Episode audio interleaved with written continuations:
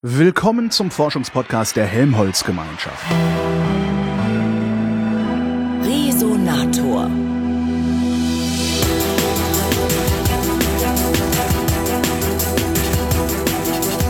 Ich habe einen Ausflug gemacht nach Berlin-Buch und da so hübsch zwischen alten Bäumen und teilweise alten Häusern aus der Kaiserzeit sitzt das Max-Delbrück-Zentrum auf dem Wissenschaftscampus. Im MDC bin ich zur Pressesprecherin Barbara Bachtler gegangen und habe einfach mal gefragt, was die da so machen. Also das MDC ist ein Institut der Grundlagenforschung, arbeitet aber auch eng mit Klinikern zusammen, die zum Teil Labore hier im MDC haben. Darüber hinaus werden natürlich auch klinische Studien gemacht früher äh, in den Kliniken hier vor Ort, die äh, Charité-Kliniken waren und äh, jetzt zusammen mit Klinikern in, in den anderen Standorten der Charité. Darüber hinaus ist ähm, das MDC auch verbunden mit einem Experimental and Clinical Research Center, was entstanden ist aus den beiden Kliniken vor Ort. Und dieses Experimental and Clinical Research Center ist hier auf dem Campus und hat jetzt mehrere Hochschulambulanzen eingerichtet, wo Patienten mit äh, seltenen Erkrankungen oder sehr komplizierten Erkrankungen hinkommen können und sich äh, untersuchen lassen können. Oder man hat hier, man erforscht hier zum Beispiel auch äh, äh, wie Krebs entsteht äh, oder wie Metastasen entstehen. Meistens sterben die Menschen ja nicht an ihrem an ihrer Krebserkrankung, sondern an den Metastasen. Und hier im Institut gibt es zwei Gruppen, die mh, entdeckt haben, die Gene, die, wenn sie verändert sind, dafür verantwortlich sind, dass Metastasen, dass ein Tumor Metastasen bildet. Und für solcherlei Forschung braucht man Gentechnik, die sogenannte rote Gentechnik, also mit Blut und so. Die ist in Deutschland weitestgehend akzeptiert. Was nicht ganz so akzeptiert ist in Deutschland, sind Tierversuche. Die werden am Max-Delbrück-Zentrum nämlich auch unternommen. Ich bin ein paar Türen weitergelaufen und habe einen gefragt, der mir dazu detailliert Auskunft geben konnte. Mein Name ist Josef Zenz und ich leite die Abteilung Kommunikation am Max-Delbrück-Zentrum für molekulare Medizin in Berlin Buch. Sie machen hier Tierversuche am, am MDC, um was rauszufinden? Wir wollen untersuchen, welche molekularen Ursachen bestimmte Krankheiten im Körper haben des Menschen, beziehungsweise welche Ursachen es hat, wenn man gesund bleibt. Es geht also um die Entschlüsselung von molekularen Vorgängen. Wir haben mehrere Schwerpunkte, Krebs, Herz-Kreislauf- und Stoffwechsel und Neurobiologie. Und in vielen Fällen sind die Fragestellungen bei uns so, dass wir ohne Tierversuche nicht auskommen. Ich nenne Ihnen ein Beispiel. Mhm. Einer unserer Wissenschaftler untersucht, wie sich Metastasen ausbreiten im Körper. Und wenn Sie gucken wollen, wo welches Organ als nächstes besiedelt wird von dem Krebs, dann können Sie das nicht in der Petrischale machen, dann können Sie das auch nicht im Computer nachbilden. Da brauchen Sie einen dreidimensionalen lebenden Organismus. Ein anderer Wissenschaftler untersucht zum Beispiel Herz-Kreislauf-Erkrankungen, Bluthochdruck, da geht es um Hormone, ja, die den ganzen Körper beeinflussen und die auch natürlich Stress zum Beispiel den Blutdruck hochtreibt. Da braucht er auch einen Körper dafür, da braucht er einen lebenden Organismus. Das kann man bei Weitem nicht in der Petrischale abbilden oder im Computer. Und dazu implantiert dieser Wissenschaftler dann Mäusen kleine Sensoren, die den Blutdruck in der Maus drin messen und senden an den Computer die Maus ist dann im Käfig und kann dann zum Beispiel gegen Bluthochdruck behandelt werden. Sie sagen, man kann es nicht in der Petrischale und auch nicht im Computer äh, nachbilden. Denken Sie, wir werden irgendwann in der Lage sein, Computermodelle zu haben, die eine Maus modellieren? Nein, ehrlich gesagt glaube ich das nicht. Und zwar aus dem folgenden Grund. Wir haben hier äh, einen weiteren Schwerpunkt. Ich hatte Ihnen vorher schon Schwerpunkte genannt. Ich zähle sie mal alle auf. Das ist also Krebs, Herz-Kreislauf- und Stoffwechselerkrankungen, Neurobiologie und der vierte Schwerpunkt ist Systembiologie. Systembiologie heißt, dass man mit modernsten Methoden, zum Beispiel Sequenzierung von Genom, aber auch die ähm, Analyse der Stoffwechselprodukte aus einer Zelle, sogenannte Metabolom, versucht auch wiederum molekulare Ursachen von Krankheiten zu erkennen. Und Dazu gehört zum Beispiel auch Scientific Computing und die Nachbildung von Vorgängen äh, in der Zelle. Und wir sind heute noch nicht mal in der Lage, die ganzen Nachrichtenübermittlungshormonprozesse, die innerhalb einer Zelle ablaufen, abzubilden. Geschweige denn innerhalb eines Organs, geschweige denn innerhalb eines ganzen Organismus. Insofern wird es, glaube ich, in absehbarer Zeit nicht so weit sein, dass wir ein Modell haben könnten, das wirklich verlässlich sagt, ähm, wenn du das tust, dann passiert jenes. Also ein Hormon gibst oder ein Medikament gibst oder einen Stressfaktor einführst, dann geht der Blutdruck hoch oder dann geht der Herzschlag hoch oder sonst was. In vereinfacht gibt es natürlich, in sehr vereinfachter Weise. Aber in der Komplexität des menschlichen Körpers oder des tierischen Körpers glaube ich, ist es auf absehbare Zeit nicht möglich. Das heißt, wir können nie auf Tierversuche verzichten. Das ist so, also der, der feuchte Traum eigentlich nur des, des Tierversuchsgegners, dass wir das irgendwann mal computermodellieren können. Zumindest zu unseren Lebzeiten. Es muss man immer differenziert sehen nach Fragestellung. Mhm. Wenn Sie zum Beispiel gucken, was eine Reizung von der Haut betrifft oder ähm, toxische Chemikalie, da kann man auf Tierversuche verzichten. Da gibt's Alternativen, bewährte Alternativen, die längst angewendet werden. Das macht die chemische Industrie, das macht die Pharmaindustrie. Nur wir sind weder chemische Industrie, noch erzeugen wir Arzneimittel, noch machen wir Medikamententests. Wir sind Grundlagenforscher und wollen die molekularen Ursachen des Lebens ergründen und der Krankheitsprozesse. Und für diese Fragestellungen, da sehe ich noch keine Alternative für Tierversuche und sehe die auch auf absehbare Zeit nicht. Es gibt also Alternativen zum Tierversuch, in anderen Bereichen. Was haben die dann da? Entschuldigung, haben die dann künstliche Haut? Oder? Ganz genau, die haben künstliche Haut, künstliche Hornhaut, die haben zum Beispiel Haut, die gezüchtet wurde äh, und sozusagen weiterlebt. Ja, das ist dann aus einer Gewebeprobe, das kann man, kann man ja machen. Ja. Ähm, es gibt auch Versuche, zum Beispiel äh, Toxizitätsuntersuchungen, Giftigkeitsuntersuchungen, die man an Hühnereiern macht. Ja? Mhm. Also man kann, Sie könnten jetzt ein Hühnerei natürlich, wenn die bebrütet sind, ist es eigentlich im streng genommen sind ein Hühnerembryo. Also ja. wiederum ein Tierversuch. Wiederum fast ein Tierversuch, je nachdem, wie weit sich da nun der Embryo drin entwickelt hat, ob da jetzt schon Nerven sind oder ob es erst nur noch der Dotter ist.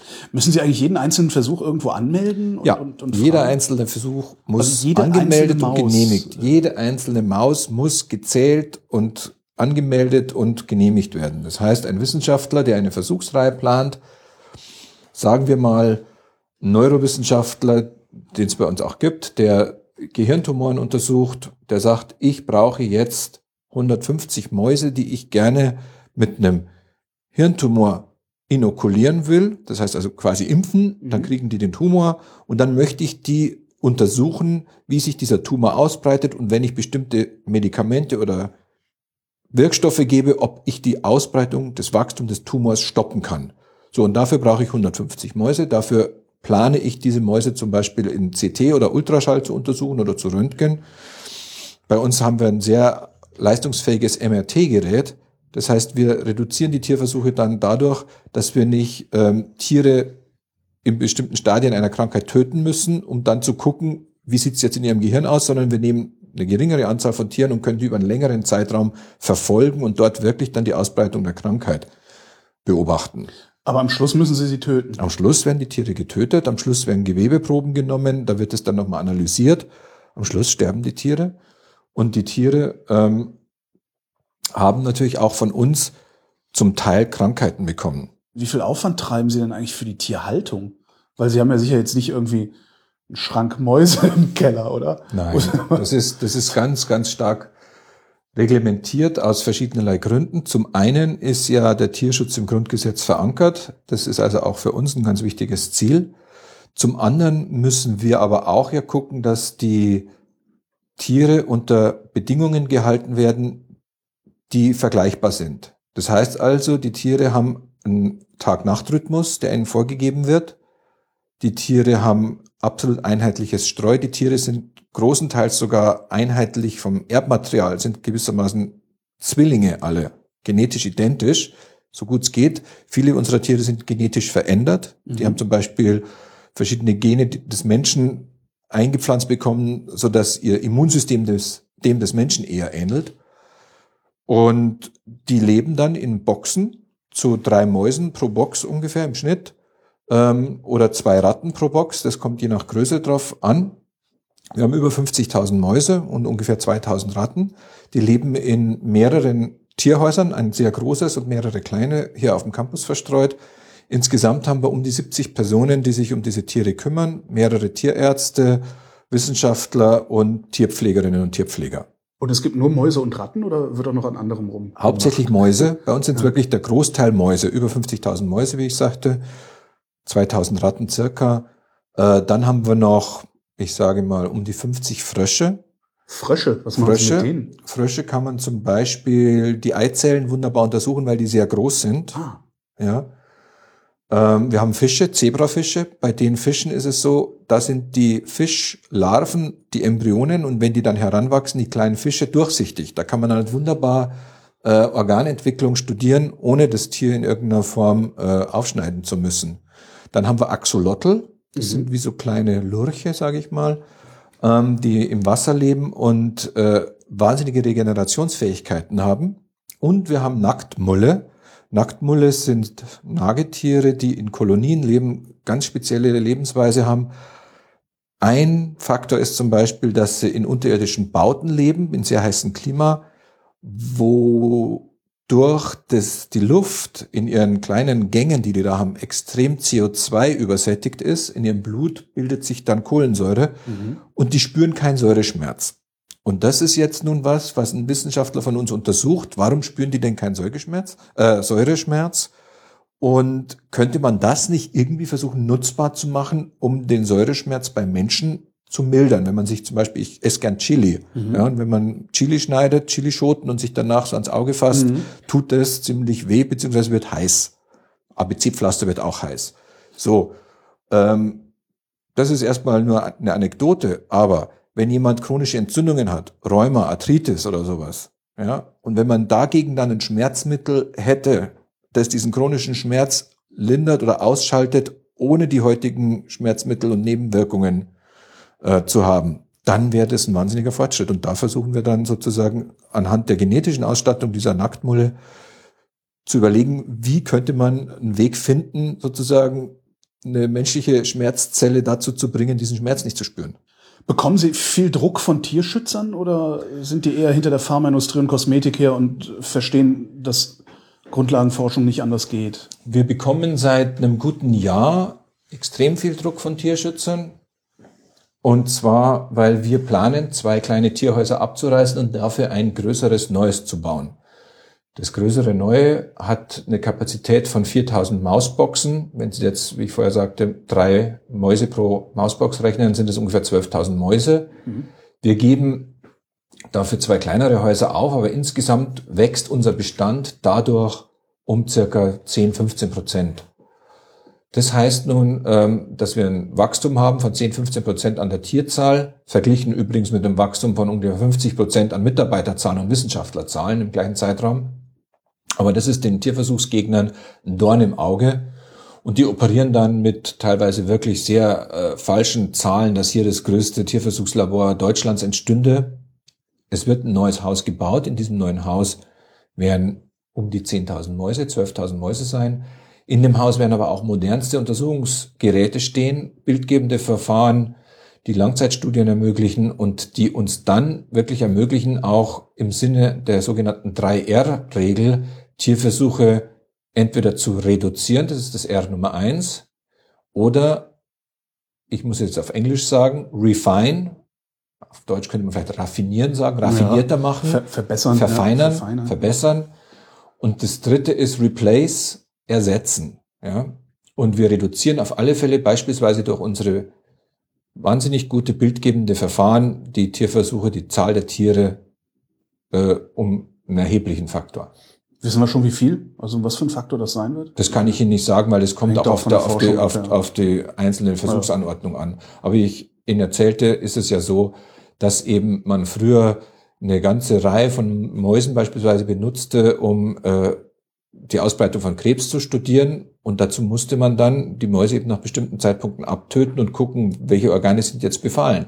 Jetzt nehme ich eine weitaus geringere Zahl von Mäusen und die gehen dann immer wieder in den MRT Versuch und dann kann man das Tumorwachstum ganz genau an der geringeren Anzahl feststellen. Und vielleicht kann man noch eines sagen, äh, dass äh, das MDC sich doch in den 20 Jahren zu einem international renommierten Forschungsinstitut äh, entwickelt hat. Und das ist auf einer Rangliste von Thomson Reuters, da ist das MDC auf Platz 14 der 20 weltweit besten Forschungseinrichtungen im Bereich Molekular Biologie und Genetik steht. Außerdem wird hier ein Teil der nationalen Kohorte durchgeführt. Das ist eine Langzeitstudie an 200.000 Menschen. Da wollen die Wissenschaftler mehr lernen über die Entstehung von Volkskrankheiten, also so Diabetes, Herz-Kreislauf-Erkrankungen, Demenz und sowas. Und das war's. Das war die kurze Ausgabe zum Max-Delbrück-Zentrum für molekulare Medizin in Berlin Buch. Falls euch das jetzt zu wenig war, freut euch auf die nächste. Die wird nämlich nicht nur länger, sondern beschäftigt sich auch detailliert mit eben dieser nationalen Kohortenstudie. Bis dahin, danke für die Aufmerksamkeit.